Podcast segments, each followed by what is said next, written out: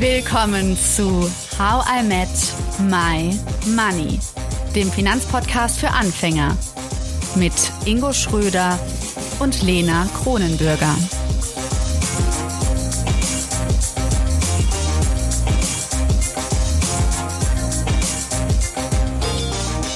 Hallo Ingo. Hallo Lena. Ich muss zugeben, heute ist es Sonntag und man hört an meiner Stimme, dass es zu früh für mich ist. Aber gut, ähm, ich bin ganz konzentriert, denn heute machen wir etwas Wildes, was du vorgeschlagen hast. Etwas ganz, ganz Handfestes zum Lernen. Und zwar reden wir in der folgenden Doppelfolge zu Inflation, Strafzinsen und wie man diese umgehen kann, die Zinswende und die Frage, warum steigen Märkte langfristig. Genau, hm. denn das ist so ein bisschen entstanden aus vielen Fragen, die ich, die oder die ähm, mir so häufiger begegnen, wenn ich so in Kundenberatungen bin oder was ich auch so aus unserer Community wahrnehme oder, oder auch aus der Malware-Community. Und daher habe ich das mal reingebracht. Mhm. Wir hatten das ja schon immer ab und zu mal besprochen, auch am Ende der Kryptoreihe erinnere ich mich, dass wir darüber schon länger gesprochen haben. Aber ähm, es ist schon so, dass einem das ja auch in den Nachrichten jetzt wirklich oft begegnet. Und deswegen kann ich dich heute nochmal alles fragen. Und danach checken wir alle, was Inflation bedeutet und ja. so weiter. Okay, ähm, was ist das? Inflation. Ja, also im Endeffekt Inflation oder anders gesagt Kaufkraftverlust, äh, wenn man es aus dem Lateinischen übersetzt, da heißt es Inflatio, also aufblähen. Und im Endeffekt heißt es, dass man sich für das gleiche Geld weniger kaufen kann über die Zeit. Also machen wir mal ein Beispiel. Jeder kennt das vielleicht vom äh, Bierkonsum. Äh, wir aus Köln mit dem Kölsch, aber ich finde, das Oktoberfest ist da auch immer ein passendes Beispiel. Ich glaube, ich war das erste Mal 2005 auf dem Oktoberfest. Und ich meine, da hätte ich noch irgendwie sechs Euro bezahlt oder so für eine Maß. Und ich glaube, heute sind es wie viel? Sechs, äh, äh, elf, zwölf Euro oder? Ja, keine Ahnung. Ich war einmal da und dann kam Corona. ja, war schon, also wahrscheinlich.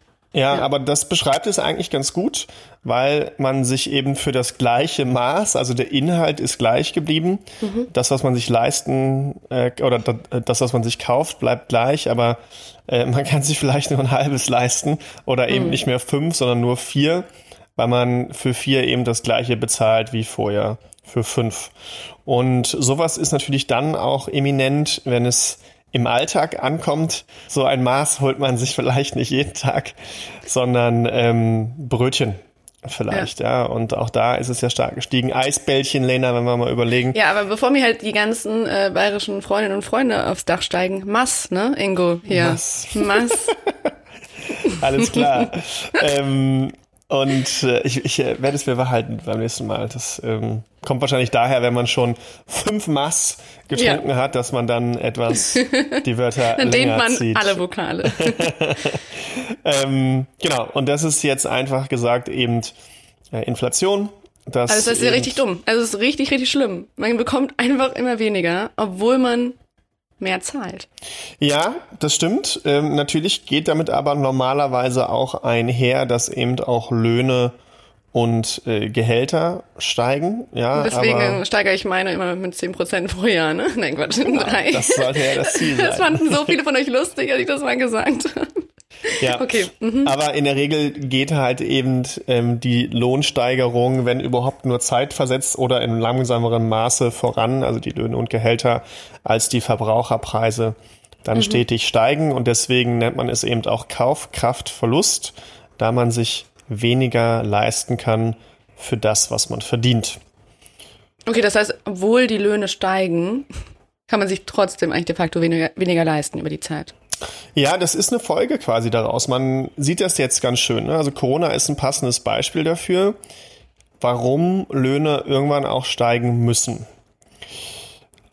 Vielleicht hast du das auch bei Restaurants mitbekommen. Das war jetzt bei uns in Köln zum Beispiel so, ich weiß das noch ganz genau, da war eine große Pizzeria, die eine, eine super gute Pizza macht und da, die hatten montags obwohl die normalerweise aufhaben und du auch im Restaurant sitzen kannst, hatten die zu, weil die sagen, wir hatten zu wenig Personal.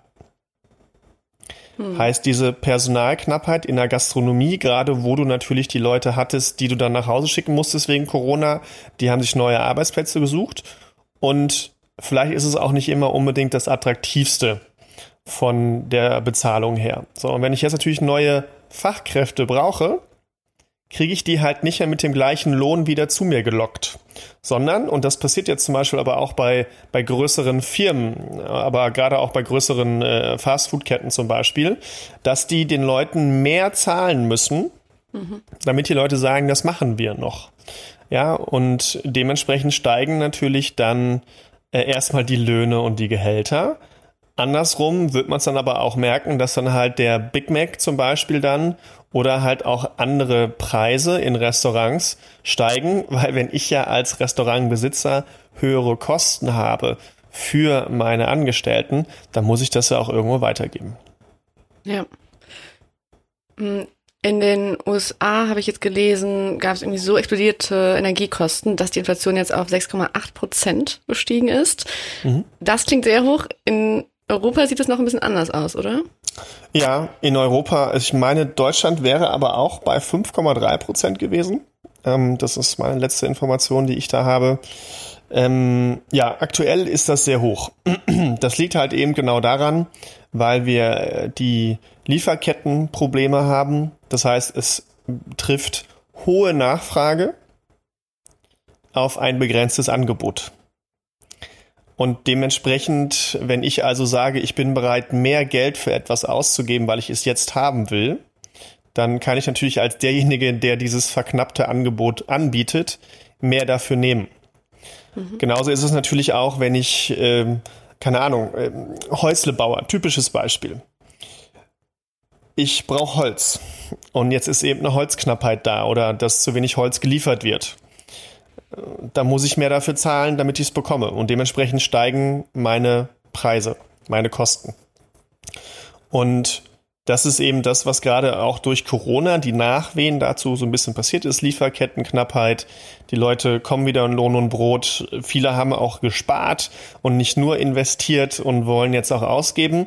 Und das mhm. trifft auf ja, geht gerade aber nicht. So wie mit Autos zum Beispiel auch. Ja, ich habe die Tage wieder gehört, dass es irgendwie bis äh, Quartal 2000, also bis Q2 2023 dauert, bis irgendwelche Autos ausgeliefert werden. Okay. Ja, und das sind natürlich alles Treiber mhm. für, für Verbraucherpreise. Und wenn ich natürlich mehr für mein Auto, mehr für mein Holz ausgeben muss, mehr für meinen Restaurantbesuch, dann fehlt mir das vielleicht an anderen Stellen. Und jetzt, weil wir ja ein offiziell noch Finanzpodcast für AnfängerInnen sind. Mhm.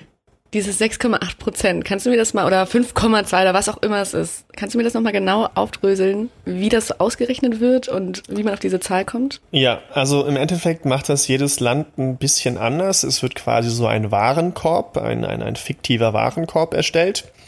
Und anhand dieses Warenkorbs, da können halt ne, sowas wie Milch, ähm, aber auch normale Gebrauchsgüter des alltäglichen Lebens mit drin sein, auch dein iPhone zum Beispiel oder dein Handy. Ähm, und so wird halt ein Warenkorb zusammengestellt, der wird auch immer mal wieder aktualisiert, deswegen ist das auch immer so ein bisschen, ja, spiegelt das jetzt wirklich die, also meine wirkliche Inflation wieder, also mein Kaufkraftverlust, weil ich kaufe mir jetzt vielleicht nicht jeden Tag einen, einen Fernseher oder ein Handy, mhm. aber andere Dinge aus dem alltäglichen Gebrauch wie Milch oder im Baumarkt gewisse Sachen vielleicht häufiger und die steigen mehr im Preis, dann spricht man auch mal von der tatsächlichen Inflation, von der spürbaren Inflation. Aber im Endeffekt wird so ein Warenkorb zusammengestellt und anhand dessen wird halt sowohl von Monat zu Monat verglichen, als auch meistens aber von Jahr zu Jahr. Und das ist jetzt eben in Amerika passiert, was du gesagt hast. Äh, deswegen ist die Inflation auch so hoch mit 6,8 Prozent weil man quasi von einem sehr niedrigen Niveau kommt. Denn wenn man sich das mal vom letzten Jahr Dezember anschaut, Lockdown, man konnte wenig ausgeben, dementsprechend war da auch wenig Inflationsdruck, ja, also die Preise sind eben nicht so stark gestiegen und jetzt, wo wieder alle konsumieren können, weil man raus kann, weil man Sachen haben will und nicht mehr spart, steigt im Verhältnis zum letzten Jahr, und das ist immer wichtig bei dieser Betrachtungsweise, die Inflation ebenso krass. Mhm. Aber und das ist eben auch der Punkt. Das wird sich natürlich, wenn man jetzt einfach mal ein Jahr weitergeht und dann schaut, Wie krass ist die Inflation dann? Wenn ich natürlich jetzt gerade einen mega Peak habe, dann ist das rein statistisch natürlich im nächsten Jahr nicht mehr so, sondern da wird sie tendenziell wieder abnehmen. Okay, da gibt's also auch so Muster, die man schon historisch so beobachten konnte. Und das hat einfach statistische Gründe. Also wenn ich. Aber da habe ich nichts am Hut mit Statistik. Wenn, okay. wenn, also wenn du ja, wenn du ja jetzt hingehst und sagst, etwas ist sehr stark gestiegen und ist quasi auf einem Hochpunkt. Und ich vergleiche es im nächsten Jahr mit diesem Hochpunkt, mhm. dann reicht es ja schon aus, wenn es minimal tiefer ist, also immer noch hoch, damit es aber im Verhältnis zum letzten Jahr abgenommen hat. Weißt du, was ich meine? Mhm. Ja, aber ich merke schon wieder so, dass mein Mathe-Gehirn so ein bisschen denkt so, oh Gott, nee, ich muss jetzt nochmal was Aufregendes fragen, damit ich, äh, damit ich nicht einschlafe. Du machst es super, es ist super gut erklärt, Ingo. Aber ich glaube, ich brauche nochmal diesen ganz konkreten Bezug. Und als wir damals angefangen haben, ja auch über Aktien und ETFs zu reden, da kam Inflation ja auch immer häufiger mhm. auf weil das ja eins der, also ein super Argument ist, warum man überhaupt investieren sollte, ne? Mhm. damit die Inflation nicht das ganze Geld auf ist, oder? Mhm. Ja. Genau, könntest du das nochmal so, damit ich ganz meine Öhrchen gespitzt halte und super wach bleibe. warum lohnt es sich also für uns alle, dass, ähm, ja, vielleicht, dass wir das als Motivation nehmen, zu investieren, anstatt einfach zu denken, ah, es bringt eh alles nichts, die Inflation kommt. Mhm. Weil natürlich, wenn ich das Geld spare, auf dem Konto habe, irgendwo rumliegen habe unter dem Kopfkissen, es weniger wert wird. Weil, wenn ich 100.000 Euro zu Hause rumliegen habe und mir jetzt davon 1000 Mass kaufen kann, kann ich mir damit vielleicht in 10 Jahren, wenn eine Inflation auf solch einem Niveau bleiben sollte, nur noch 850 Mass kaufen. Hm. Das heißt, ich verliere effektiv an Geld. Nicht das, was da liegt, aber das, was ich mir damit kaufen kann. Mhm. Und das ist seit jeher auch so. Also die historische Inflation liegt so im Schnitt bei 2%. Und das ist auch etwas, was erwünscht ist, ganz nebenbei. Denn wenn mein Geld weniger wert wird, was ich da liegen habe, die 100.000, dann werden ja theoretisch auch meine Schulden hm. weniger wert. Ja, also wenn ich 100.000 Euro an Schulden habe und die jetzt nicht begleichen würde, rein theoretisch, dann sind meine Schulden nach zehn Jahren, wenn ich das als adäquate Beispiel wie gerade nehme, haben noch einen Gegenwert von 85.000. Und das ist deswegen relevant und wichtig mal zu verstehen, zumindest auch für Europa, weil natürlich wir in der Europäischen Union und auch die EZB, die Europäische Zentralbank, hoch verschuldet ist mit Billionen von Euro. Und in der Vergangenheit gab es andere Wege, wie man Schulden wieder losgeworden ist. Man hat Krieg angefangen, man hat einfach die Währung getauscht oder abgewertet, passiert ja heute in vielen Ländern immer noch. Oder man hat die Inflation ein bisschen mehr galoppieren lassen. Mhm. Und das ist ein sehr cleverer Weg, zumindest für die EZB, die Inflation laufen zu lassen. Zwei Prozent waren schon immer angedacht, mhm. aber vielleicht auch über ein gewisses Niveau hinaus. Jetzt bestimmt nicht mit fünf und sechs Prozent, das ist zu viel, können wir auch gleich nochmal drauf kommen, warum. Aber auf einem gewissen Niveau das zu lassen, ist durchaus angedacht und das wird auch so bleiben. Und deswegen ist es immer, ist es eben umso wichtiger, dass man für sich überlegt, wie viel brauche ich wirklich auf meinem Girokonto, wie viel brauche ich als Rücklage und wie viel kann ich dann auch wirklich investieren, weil das schützt mich langfristig auf jeden Fall vor dem Inflationsverlust. Mhm. Und das heißt, du hast eben gesagt, früher wurden deswegen Kriege geführt. Hm, jetzt liest man immer von der EZB, dass man einfach als Sparer keine Zinsen mehr bekommt. Oder jetzt ne, reden wir gleich noch drüber, Negativzinsen. Mhm. Ähm, ist das auch sozusagen einer der Gründe? Oder ist das wieder was ganz anderes? Diese Geldpolitik der EZB? Die hängt damit zusammen. Also die Geldpolitik der EZB besteht äh, seit der Finanzkrise und seit der Eurokrise so in diesem Rahmen und wurde immer laxer. Also so seit 2008. Genau, 2008, 2009 und dann mit der Euro-Krise nochmal verschärft, wo Mario Draghi gesagt hat, äh, ich, äh, die EZB wird tun, was immer notwendig ist. Und dann sind die Märkte abgegangen wie Schmitzkatze. Und was ist passiert? Die EZB hat ja die Aufgabe, quasi die Wirtschaft anzukurbeln. Und was sie vermeiden möchte, ist, dass Banken viel Geld bei sich jetzt mal so wie Dagobert Duck so im Speicher horten. Ja, mhm. sondern die wollen ja, also die, die EZB will die Wirtschaft beleben und was hilft der Wirtschaft, wenn sie günstige Kredite bekommt um neue Projekte zu starten. Ja, also wir machen jetzt einen riesen Podcast, jeden Tag eine Folge. Ähm, du schreibst äh, tolle neue Bücher, machst eine, eine, eine Kunstakademie auf, was auch immer.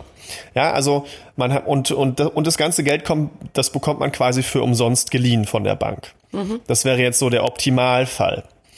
Und da Banken das aber nicht wirklich gemacht haben nach der Finanzkrise, weil sie sich untereinander wenig vertraut haben und immer noch tun zum Großteil, ist die EZB Schritt und Schritt oder, oder schrittweise hingegangen und hat gesagt, okay, liebe Bank, wenn du Geld bei dir einlagerst, kannst du das machen.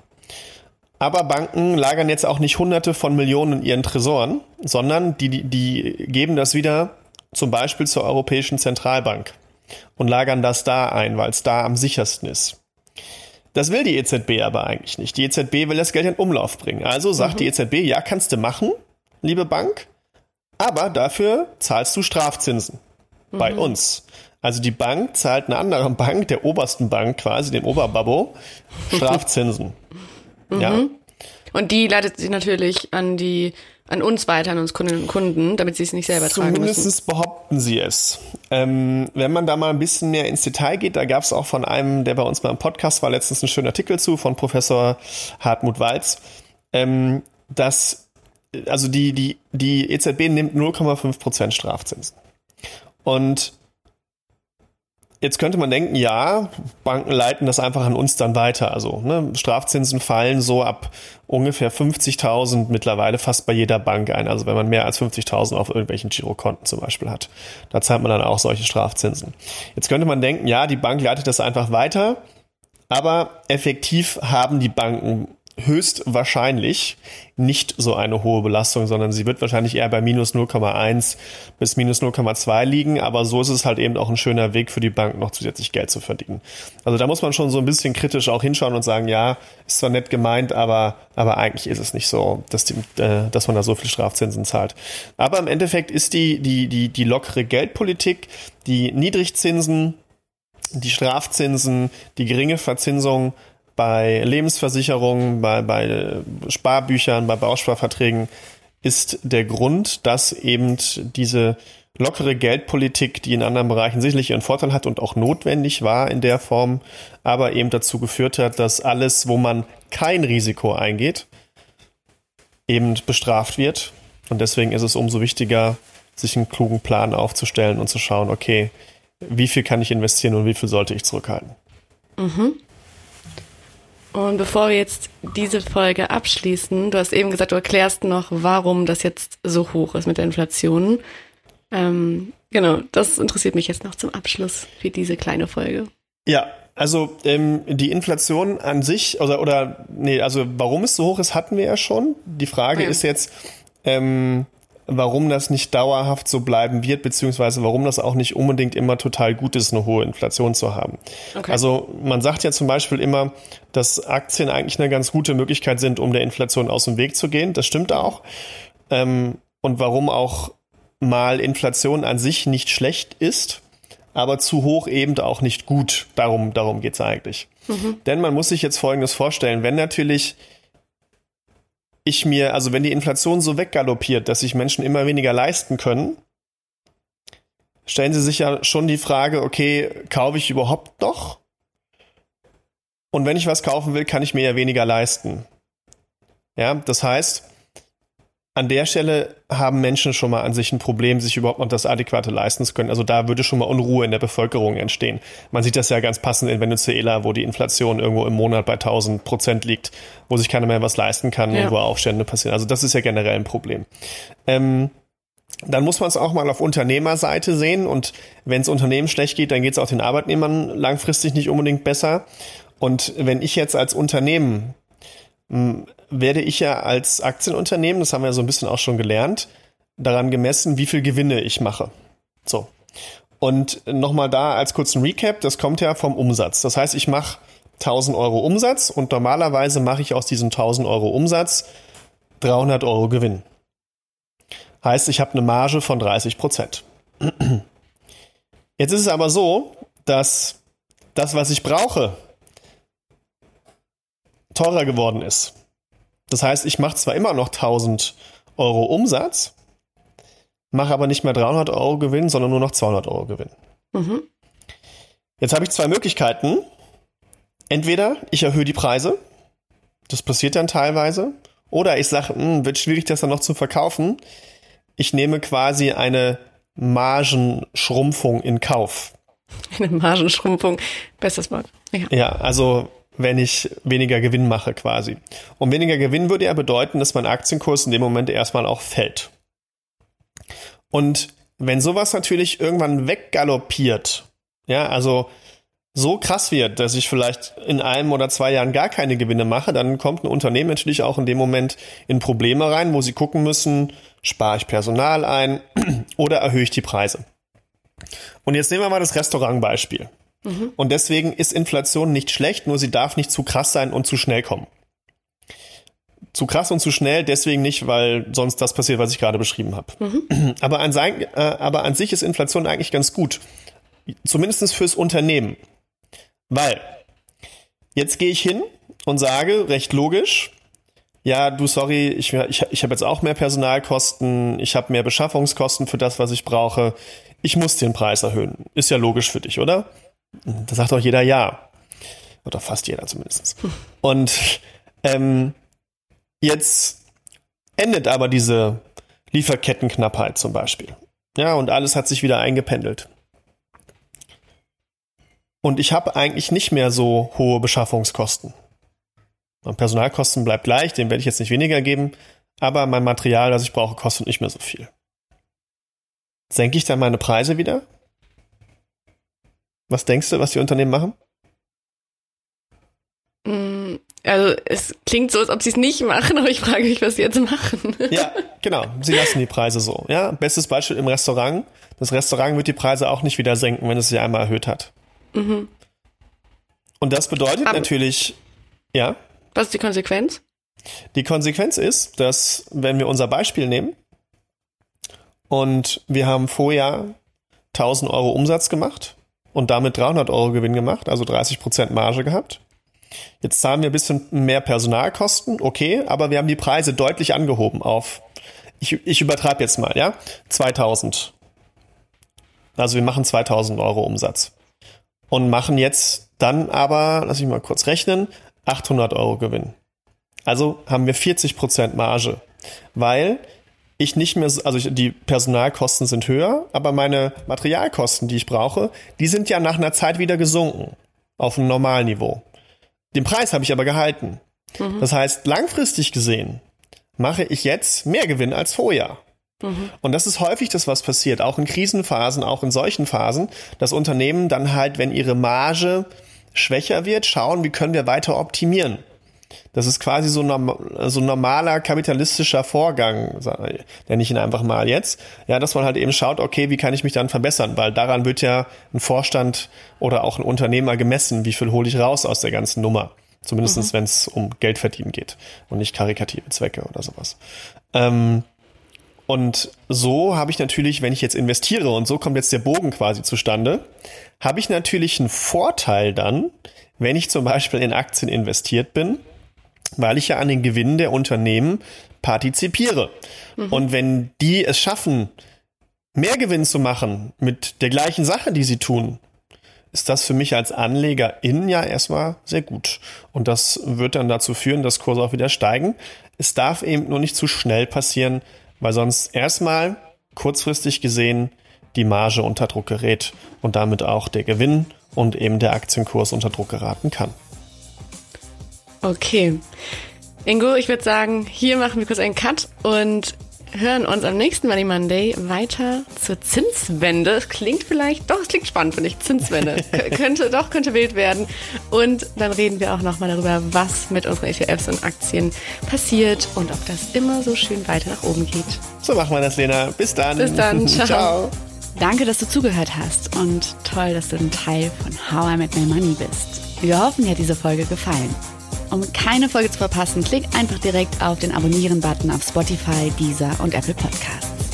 Für weitere Tipps und Tricks und Informationen, damit du dein Geld und dich besser kennenlernst, folge uns auf Instagram, Twitter, Facebook und LinkedIn. Dort kannst du uns auch immer schreiben, falls du Fragen, Feedback oder Themenwünsche hast. I Make My Money wird gesponsert von der Mayberg Finanzakademie. Spannende Online-Kurse für deine finanzielle Zukunft zu ETFs, Immobilien und Altersvorsorge. Natürlich gibt's für dich Rabatt. Schau dafür einfach in die Show Notes. Bis zum nächsten Money Monday. Wir freuen uns schon.